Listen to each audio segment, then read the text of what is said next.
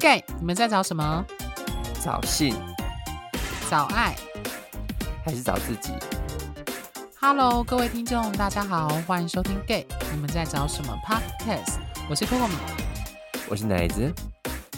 好，今天呢，我们这一周的主题呢，算是我我自己本人提出的啦，要谈的是 Gay 场现行记，那谈的是交友软体的部分，就是讨论一下 Tinder 这款左滑跟右滑的交友软体。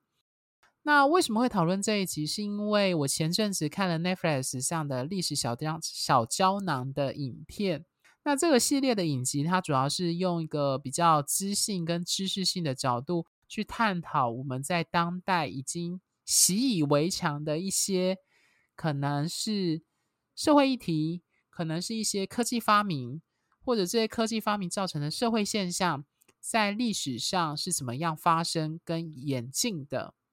那它里面第二季呢，有一集就在谈交友软体。那为了录这次的节目录音呢，我又看了第二遍。那我其实蛮推荐大家去看的啦，因为呃这一类影片它其实还蛮具有人文社会科学观察，或者是知识性的一些解释。那在交友软体这一集呢，它非常的有趣，就刚好跟男同志的文化有关，也就是我们今天讨论的主题，就是交友软体以及 Tinder 这一款。那在这一部影片里面，他有提到。其实男同志在交友软体这个 APP 的系统里面，他其实是一个开拓先锋者，因为第一个结合 GPS 系统在交友软体上的，便是可能各位听众有人手机上就有载这个 APP，叫就是 Grinder。那创办人呢叫乔尔辛凯呢，他曾经在一个谈话性节目上说，他说对男同志来说，要如何辨识知道。对方也是个男同志，是一个很大的问题。但是智慧型手机的出现解决了这个问题，那就是因为你手机上的智慧型手机只要载了这个 APP 有登录，基本上再加上所谓的 GPS GPS 系统的发明，就已经可以铁铮铮的确定你应该也是圈内人。那我觉得在讲到 Grindr 这个软体里面，有一幕非常的有趣，就是。他记者访问了使用者，是一个在看那个画面，应该是在男同志酒吧。然后这个受访的男同志就说啊，他就说，通常这种在软体上的搭讪本质就是性方面的，虽然这并不表示所有男同志都很肤浅，只想要上床。然后只不过 Grindr 就是特别用来约炮用的。我那时候看完他讲的话，我就大笑，因为我觉得你不觉得他讲的话是前后矛盾吗？就是他说。他说，Grindr 上面的搭讪就本质上就是性方面的搭讪，然后他又补了一句说，虽然不代表所有的男同志很肤浅，都是想要约炮，但是他最后又补了一句，Grindr 上面就是用来约炮的，对，所以这某方面来说也呼应了，就是有一些人会吐槽说，交友软体男同事交友软体就是用来约炮的这样的现象，我想它是确确实实的存在的。那关于约炮这个 part 呢？其实我们未来应该会开一个系列来讨论它，这样子。对，那今天暂时不讨论。嗯，那很有趣，就是他这个影集呢，他就提到说，男同志的交友软体成为各类交友软体的表率，并造就交友软体后续的历史轨迹。那他就举了，就是 Tinder，就是沿用了 Grinder 的所谓的距离的系统，再加上我们标题列的左滑跟右滑的功能。这样子，然后成为目前应该是全世界最多使用户的一个交友软体。那它里面在节目最后的尾端有一系列的句子，我觉得他讲的非常的好。那我前阵子也在我们的粉砖上有把它逐字稿打出来放上去。对，那容许我把它重新念一遍。他说，研究显示听的软体的使用者有四十二趴都不是单身的状态。有五分之一的人有过跟对方上过床之后，对方就人间蒸发或封锁你的经验，而二十二趴的人会一边跟配对对方见面，一边继续滑软体。此外，统计数据显示，平均每个人在软体上会同时跟五到六个人聊天。二零二零年三月，疫情在世界各地爆发时，网络交友成了许多单身人士的生命线。在封锁期间，Tinder 一天就被滑了三十亿次，Hanergy 的下载量增加了六十三趴，而 Bumble 上面视讯通话数增加了七十趴。这全发生在一个即使大家想约炮也约不成的时期。大家就引用了一位就是呃女性交友软体友善的一个创办人的话，他说：“人们已经见识到了网络交友的真正优点，很难再恢复到以往去交朋友的那种状态了。”然后节目最后他说的这句话，我觉得非常的。呃，重要。他说，交友软体或许将爱情变成了一场游戏，不过其中还是有许多赢家。在一九四九年，美国人认识对象最常见的管道就是透过家人和朋友。现在，将近四十趴的异性恋伴侣是在网络上认识对方的，而在同性伴侣间则高达六十五趴。好，大家听众有没有听到一个关键？四十对六十五。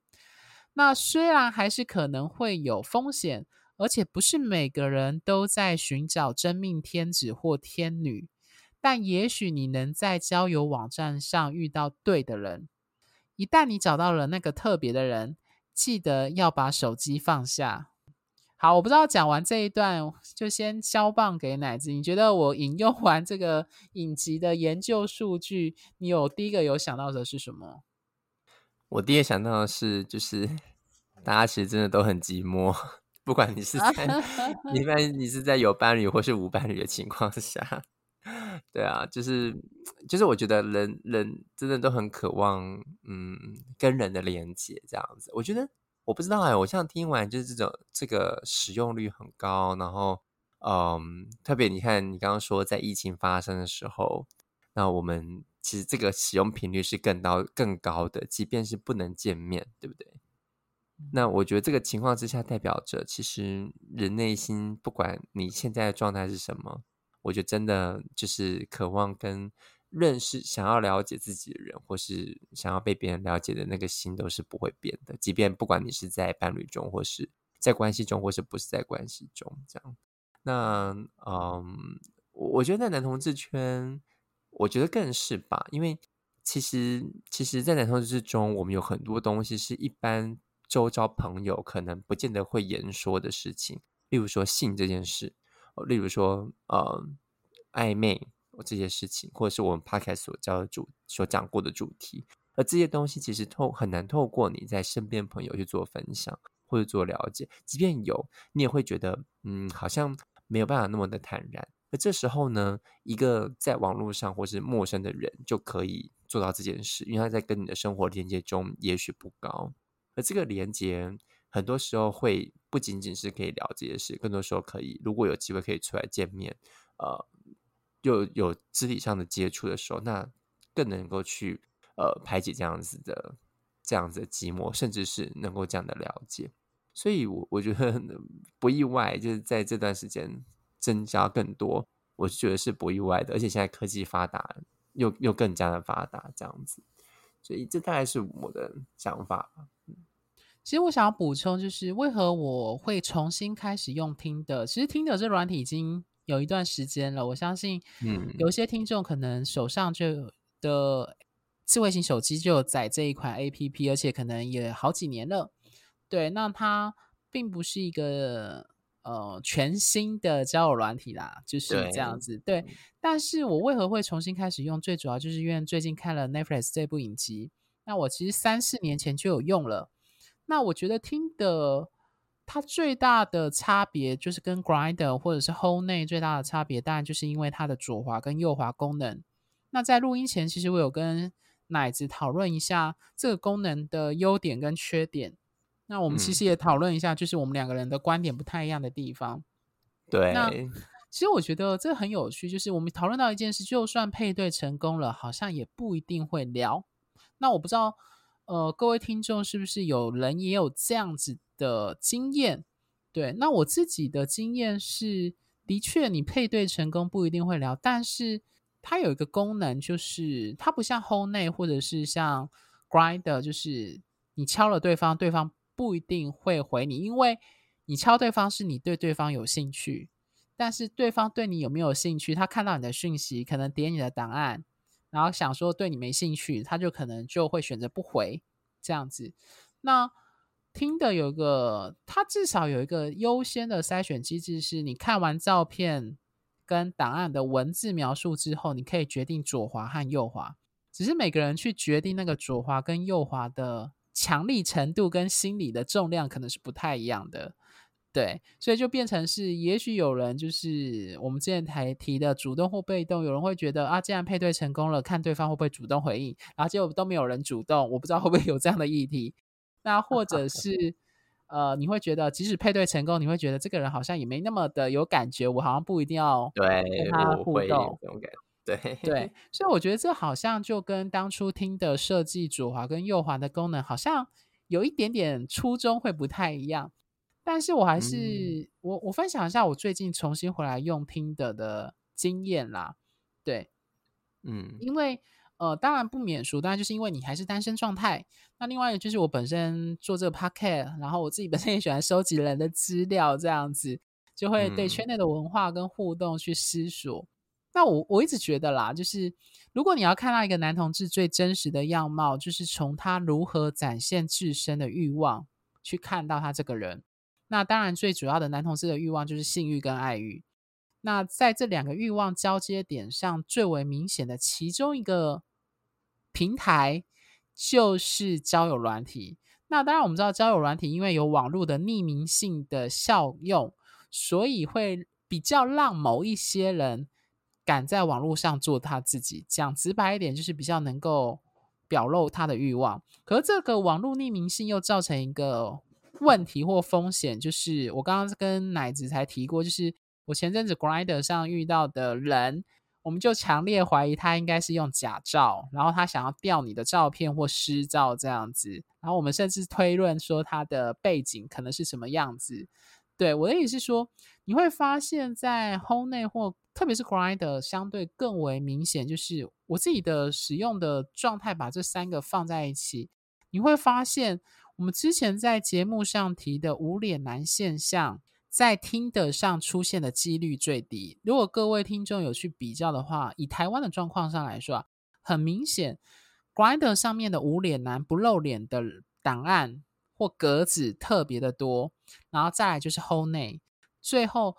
不露脸在听得上的非常少。我大概算一算，大概。可能只有五趴，就是他只有他放的那几张照片都没有看到脸，极少，大概只有五趴的档案照是没有露脸的。那我觉得其中一个关键是听的有一个特质，就是大部分啦，我目前看到大部分档案有不少人会跟他的 IG 做连接，所以你可以从他底下的照片跟他那个滑的那个档案就可以看得到他是。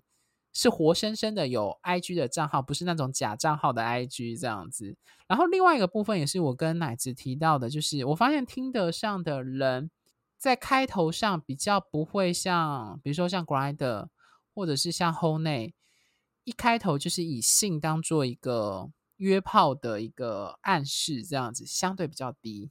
可能至少要聊个后面几句才会开始。嗯、可是 Grindr 跟 Hornet 像。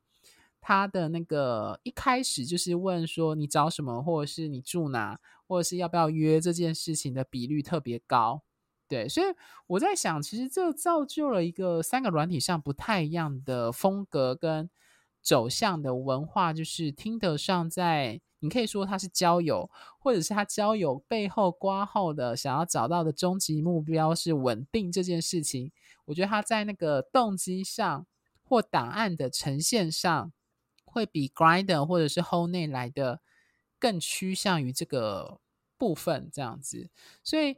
呃，大概用了两个礼拜下来，我的观察是这样子。对，那其实我觉得蛮有趣的啦，就是用到现在，其实我会觉得在听得上的聊天的品质相对来说会好，胜于就是以 Grindr 来说的话，会胜于 Grindr 好。比较多这样子，就比较不会一直问说啊、你住哪？你的号码要不要约？就是那一种很一问一答式的方式，因为听得上的答案的丰富度会比较高，这样子。对，那我不知道奶子自己本身用听的，或者是你自己在交友软体上使用上的经验，有没有一些跟今天讨论的主题比较相关的部分？我自己其实之前有下载过 Tinder，但是我的那时候的使用是我我真的放比较少的心力在使用它，就是我个人并没有那么偏好，就是左滑右滑这件事情，就是因为我觉得就算我我就算我真的是右滑，然后发现哎跟对方配对，那我要聊吗？还是我要立马要跟他就是开始建立什么讨论吗？可通常像我之前即便配对了，那。对方可能也不见得会愿意聊，或者说，或是我自己也不见得会愿意聊，所以我当下的想法就会觉得，哎，那这样子的话，如果如果即使配对了却也没有聊，那那呃，我们到底这样的连接是什么意思？就是我会觉得这个配对好像就有点失去它的意思意义在，所以。嗯，不不，呃，不论是对方愿不愿意聊，或愿不愿意聊，这个配对，即便第一个第一个成配对成功了，但后面没有继续的时候，其实我觉得这个配对功能对我来说也不是一个这么这么实用的这样子。所以，嗯，当下的我并没有觉得它很实用。可是，就我自己过去用听的的经验来说，它的确是比较少没有照片的人，甚至我可以，呃，对方的答案都可以一览无遗。那它也可以让我知道说，哦，这个人的状态是什么，或甚至是这个人在什么状态里面，或 even 是我给对方的状态是什么。那那呃，而且我一定要有照片出来，我觉得，所以这样的方式会比较容易，相对是比较容易去筛选到对方的。那也比较容易看得到说，哎，对方可能是什么样的人。虽然不，这张照片是不是真的，这个当然我们很难去做辨别，可至少我们是可以看得到对方的样子。对，但当然，这个有看到对方样子，跟有没有后续继续聊天，我觉得这是两码子的事情。就这个这个后面，虽然软体可以可以做帮忙，可是后面这些东西，我觉得还是看在个人身上。就如果是一拍即合，愿意聊的话，那还是有办法聊下去的。我印象中，我应该是透过 Tinder 有认识人，然后有留 Line，然后我们就是后续就是在 Line 上面聊的样子。可是因为那时候。嗯，如果我没有记错的话，应该是这个人，就是我们聊聊聊，然后对方那时候年纪好像比我还要小一点，呃，小蛮多的。然后他好像是个职业军人，那我们就就偶尔，他是我们聊没多久，他就要通电话。可是对我来说，我是一个就是比较慢热的人。我的慢热意思是说，即便我今天是用 Grind 跟对方聊，虽然除非我当下就很想要信这件事，但是。呃，除非是这样子，就要约炮这件事，那我就会比较快。可是因为在 Tinder 上的时候，当时在聊的时候，因为我们都单身，所以那时候我第一个想法是：哎，有没有跟有没有办法跟这个就是有机会往下走，或甚至是交往看看？所以我我当时并没有觉得我们，我我是觉得我们想要先慢慢的聊就好。可对方就很想要讲电话，然后所以我们就变成好像隔几天就会讲一次电话，他就跟我说：哎，我想打给你。我说呃好，他有时候就会直接打过来。那这有点触犯我自己就是私人的，就是就是那个什么私私领域的界限。但没关系，我觉得他可能对我真的很有兴趣。那对方人长得长相也算是我的菜。然后我们就聊聊聊聊几天，后来发现他对爱情真的是好好大的幻想跟好大的想象。那我就觉得，嗯，我好像跟他在不同时空中。那因此，久而久久而久之，我们就渐渐就没有什么联络。那最后聊天是他打来之后呢，呃，我我就跟他说，诶，可能我我就是没有，就是这么快想要进入这样的状状态里面，这样。那他就说他知道了。那如果以后有对象，也可以跟他讲。我说好，没有问题。那想当然了，我们就是没有什么联络，所以。呃，我那次经验让我觉得，我遇到的人有一种在在听得上，他有一种他他给我一种很浪漫的想象，但我不知道是不是因为这个交友软体的性质跟一般我们男同志常用的 Hornet 常用的关爱的这些不太一样，所以才会才会筛选到这样的人。但是这是我自己的经验嘛。其实我蛮同意奶子说的，就是那个那个观察是，我觉得啦，我不知道听众如果。你的观察跟我们不太一样，欢迎就是后台 分享一下。我觉得会上听的，我以男同志来说，就是他大部分的我们都知道啦，交朋友大部分人都不是为了交朋友而上交友软体。扪心自问是不是这样子？就是我们先不要谈那些非单身还上 Tinder 的人，那个另外谈，那个不不在我们现在讨论的范围。我们现在讨论的是单身上听的的男同志。你觉得这些人内心真正最终极的目标是什么？对，所以我觉得那个最终极的目标还是找一个稳定关系。当然，我不是说那个欲望不会在 grinder 或是 h o n e 上出现，对，是有的。但是我觉得 grinder 跟 h o n e 又又呈现了另外一个氛围，就是刚刚像那个记者在影集里面访访问某一个在酒吧的 gay 说的，就是啊，Grindr 就是约炮用的软体啊。所以其实我我觉得这是很有趣，就是。当一个人在软体上关系遇到另外一个人的时候，一个人的期待是以约炮为主。当然，他嘴巴上可能会说不限或往后看感觉。那他其实一开始就是抱着约炮使用这软体的，跟另外一个他希望主要是找认识，进而期待有稳定关系发展的人。他其实对于后者来说会比较容易有失落感。听众听得懂我想表达的意思吗？就是说，如果当这个软体它其实弥漫着一个氛围，比如说 Grindr 有一个氛围就是用药文化，你会发现 Grindr 档案上标示用药的群体，跟你可以说档案数或客户的确比较多，你比较不会在 Hornet 甚至 Tinder 上看到就是标示他是要玩娱乐性用药的人，我目前都还没遇到啦。对，那所以你会从什么样的软体，它塑造了什么样的氛围跟文化，进而去影响谁去使用这个软体？那我觉得 Grinder 或者是有人会说男同志的交友软体很多都是用来约炮，的确，他其实不否认，真的就是我们自己在软体上自己遇过，也知道，就是从呃以 Grinder 或 h o n e 这种就是要对方敲你丢讯息的状况，你其实从对方。的聊天的方式和他丢什么样的文字和问什么样的问题，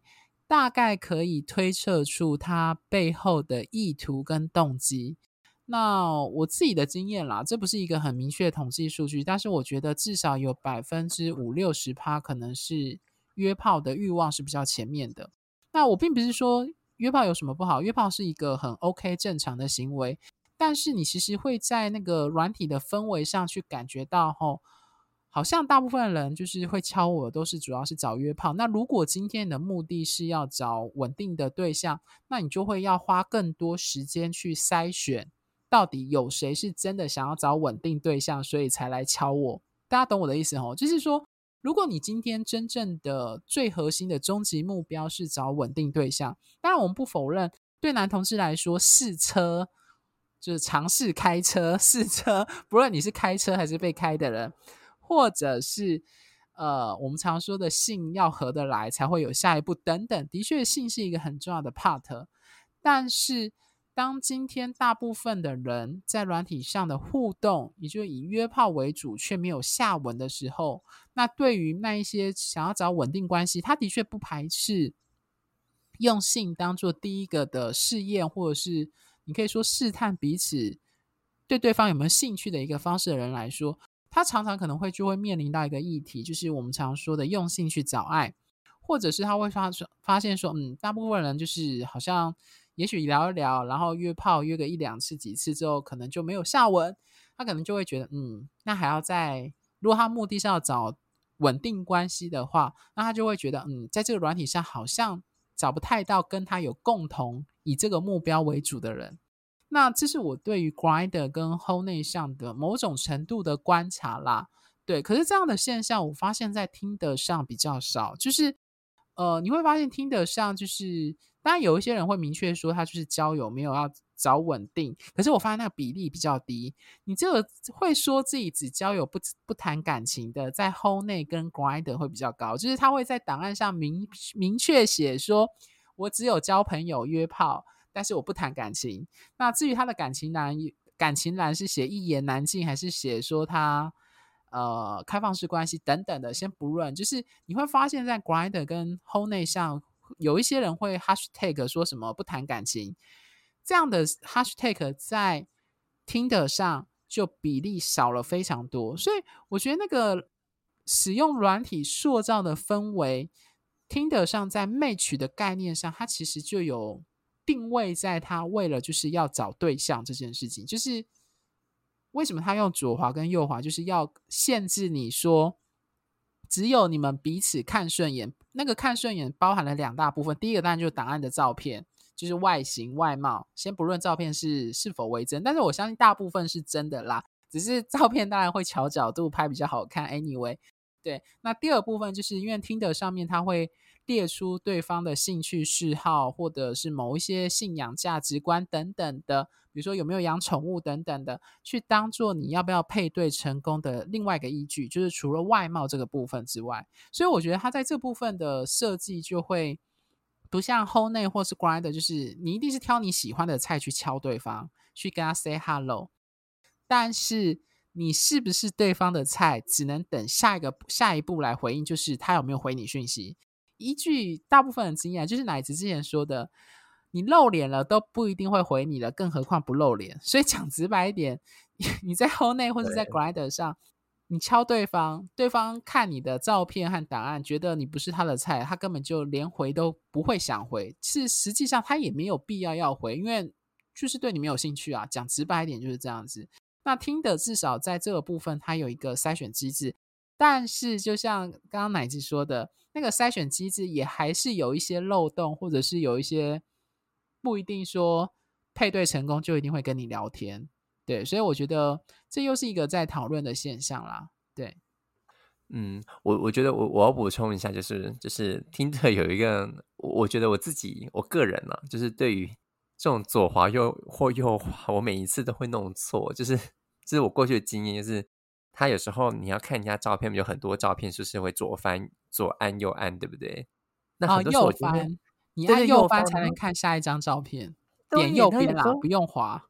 对对对，可是我有时候我就会我就会不小心滑右边吗？对，滑右边或滑 左边，然后就啊，本来是好菜的时候，那我要看你前一张照片，就往左往往往往左滑，就就不见了，就哎，怎么这样子？然后就到底，然后或者是说，如果我我想看别另外一张照片，只是想要看照片，往右滑，就怎么变成配对？我说啊，怎么办？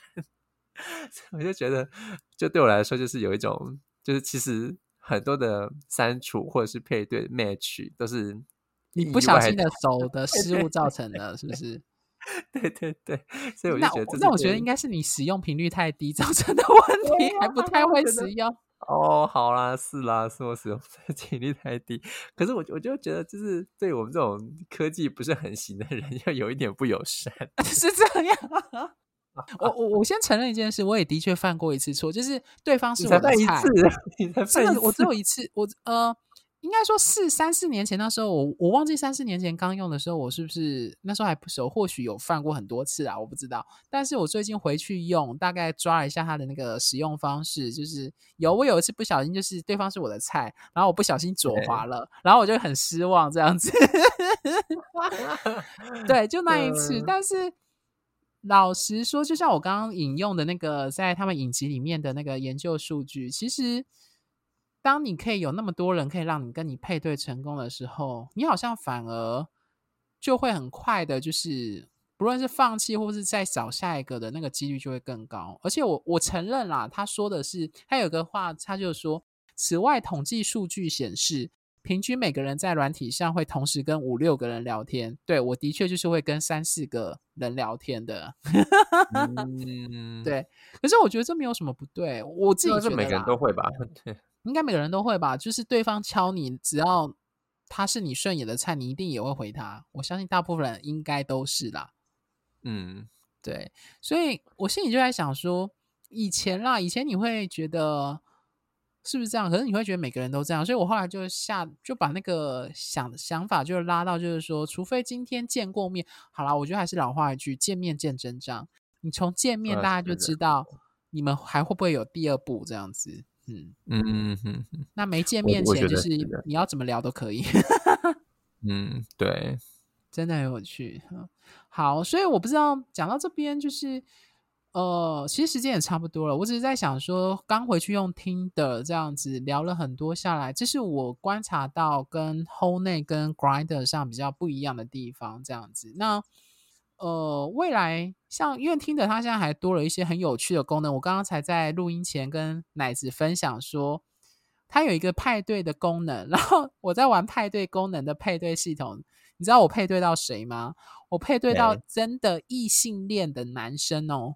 就是他是纯粹交朋友的，因为很有趣，他的档案上就写很简单，就是他有女友啦，就是他上来交朋友这样子。当然有人会吐槽说，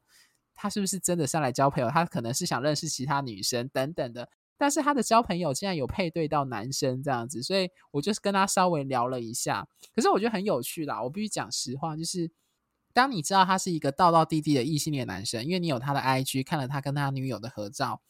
然后虽然他离你很近。然后也有一些共同的兴趣，可是老实说，你就没有什么动力跟他聊。就是你可能会稍微聊一下，但是你就会知道有一个没有什么动力会跟他聊。乃至知道那个原因是出在哪吗？我你说我自己吗？就是没有动力跟他聊。你猜看看哦，或者是你自己如果会这样的话吗？你是说你在你在说是什么什么样的动力？就是。呃，你居然跟他聊，然后也知道他确定是一个是个异性恋男生，这样，然后啊，我我可能我的动力会比较低啦，就是我不知道，你知道不可能。这这次是一个，然后第二个就是就是就是我不知道跟异性恋聊，那就是我我们是一种约会性质，是真的一起出去的。那这种嗯、呃、约会性质，我不知道我跟他聊这一些，他能不能理解，或者说或者说呃。聊一些男同志话题，他可能不能理解吧，所以我觉得可能会没有没有办法，没有共鸣。就我觉得没有共鸣的话，那我们干嘛还要？就是我们干嘛这样子刻意要继续聊，对不对？对，就不需要。但但是如果你今天就是真的就是说，哎，我我我想跟这个人出去是当朋友啊，他也很想说，哎，对呀，很久没见面，想要聊一下。那我觉得这个没有问题，但是如果就是只是单纯这样子想要跟别人一个男生出去聊天约会，就特别是有点约会性质，他不一定是有性，他可能就是一种，就是就是一一一种约会。我不，他可能不是有包含性的部分。可是我就是这样的话，我不会选择跟异性恋。可是我必须老实说，这几率很低诶，你懂我的意思吗？就是因为你讲直白一点，男同志。上这个软体的真正的动机还是那两个欲望，所以讲直白一点，就是你对我看到那个异性的男生，对他是你的菜，然后你很确定他就是有女友是异异男，然后先不要撇除什么一些圈内的那种很奇怪的幻想啊，会跟异男有发生什么像奇怪的发展这样子，你就会想说哦，除非除非啦，就是他跟你的兴趣嗜好很热络的聊起来。否则的话，就是如果只是那种一搭一句的这样聊，其实到最后就是你真的找不太到动力。即使他是你的菜，因为那个动力的一个很大的阻碍就是，呃，我上软体是为了找好啦，不管是性欲的动力，还是你为了要找稳定这件事情。可是这两个很明显，先不要说有些人会想要妄想吃掉异男这样子。先撇除那些奇怪的妄想之外，你就会觉得，嗯，好像也没有一定要跟这一位人、这位异性恋男生聊天，你懂我的意思哦？我就想说，那我就去划其他男同志好了。对，对啊，我那时候的想法是这样啦。对，嗯，对啊，所以其实讲到这，我其实要分享就是听的他的配对的系统还蛮有趣，还会配到。异性恋男生，我是觉得蛮有趣的啦。对，其实很有趣。目前没有配到女生啦，可能是我我当时设计就是没有否要认识女性的，就算是交朋友这样也没有这样。所以，所以你所以如果你选择男男你是男同志，你选男性的时候，你会配到异性恋男生？不是，呃，我在想，应该是因为对方异性恋男生也有选男生的选项。哦，了解。也就是说他。因为我刚刚说的那个异性恋男生的那个例子比较特别，他是有女友的状态，他答案上是写说他上来交朋友，嗯、当然他有没有配对到其他女生我不知道，也许 I don't know，对，但是至少他他配对到男生还会跟男生聊天，那我就觉得嗯，好像他真的有交朋友的可能性，我不知道，嗯、而且他应该看得到我是男同志啦，对，在配对档案上，嗯，原来如此，对啊，所以我觉得蛮有趣的，因为。这样子的配对系统通常不会在 Home 内跟 Grindr 上遇到啦，对，所以我觉得这是一个蛮有趣的特殊经验。但那个特殊经验，你说是不是你真的使用这个软体真正要追求的？嗯，很明显答案不是。对啊，好，那其实我觉得时间也差不多。其实关于交友软体，它有很多部分可以谈。那我觉得有一个部分我想谈的，呃，奶子应该也会有心有戚戚焉的部分，就是那个我们如何借由软体上的。互动去判读对方对你有没有兴趣，嗯、我觉得我们可以早一集来讨论这件事情。应该我觉得这这可以讲很多，就是、这个真的可以讲很多，里面有很多锦囊妙计吗？还是血泪史，让你学 到说怎么样才会知 道他对你有兴趣？先不要论他那个兴趣是。什么类型的兴趣？只要他对你有兴趣，至少是一个好的迹象。这样子，就是我觉我觉得要有互动。就如果对，就是有一些有一些征兆，你会看得出对方对你有没有兴趣。但是当然，如果对方就像我们之前讲过，如果对方只有讲自己，那么就 那可能就不是重点不在跟你的互动上，重点只是在说放他自己而已。对对对，大家还记得有一个黄金法则，就是如果对方只说他自己，而没有想要知道你是谁。那个是一个很大的警讯，对对，没错。OK，好，那我们今天节目就到这边。那最后，如果各位听众喜欢我们的节目，除了订阅本节目外，记得在我们的脸书粉丝专页与 IG 按个赞并追踪，因为我们不时会分享或写些对于圈内文化与关系经营的相关文章在上面。那如果你对我们的节目有任何问题或建议，或是你本人正经历某些圈内或关系上的困扰跟挑战，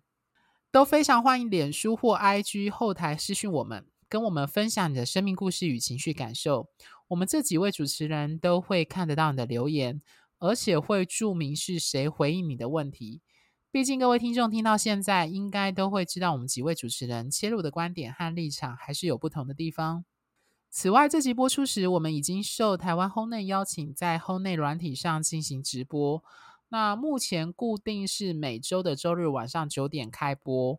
呃，如果没有开播，就代表我们那一周可能四位主持人都有事情这样子。对，我们还是以 Podcast 为主这样。那借由这个方式来与观众进行互动式的讨论。那有兴趣的听众，欢迎在 Home 内上与我们进行互动。国外的朋友也是看得到哦，你也可以加入我们的广播的聊天室，因为我们听说，因为台湾会开直播的比较少，所以如果那个时间有开，应该是可以搜寻到台到台湾的啦。如果用中文字搜寻 “gay”，你们在找什么？那有兴趣接收直播通知的观众，可以在 Hownet 上追踪我们四位主持人的账号，ID 为小老鼠 C O C O M E。然后奶子的是小老鼠七 T X H V，呃，Charles 的应该是小老鼠十三 N 零 R Z，然后最后一个是亨利的是小老鼠 A C 七 Y D。好啦，我的 ID 最好记，就是因为我有付费这样子，所以是小老鼠 C O C O M E 这样子。如果这样记比较快的话，可以只记我的账号。那另外，我们有提供否各位听众的情感与圈内议题的咨询付费服务。如果各位听众正面临人生难关，例如身份认同、出柜、找不到对象、困在一段关系当中，想确定对方还爱不爱你、暧昧、分手等各类爱情关系与男同志身份带来的性欲与爱欲议题挑战的话，欢迎加入我们 Lie Official 的账官方账号与我们联系。账号名称一样为 Gay，你们在找什么？赖的 ID 为小老鼠二二零 TMVMN，或者可以是在脸书粉专或 IG 跟我们联系也可以哦。那就期待各位的线上光临，下期见，拜拜，拜拜。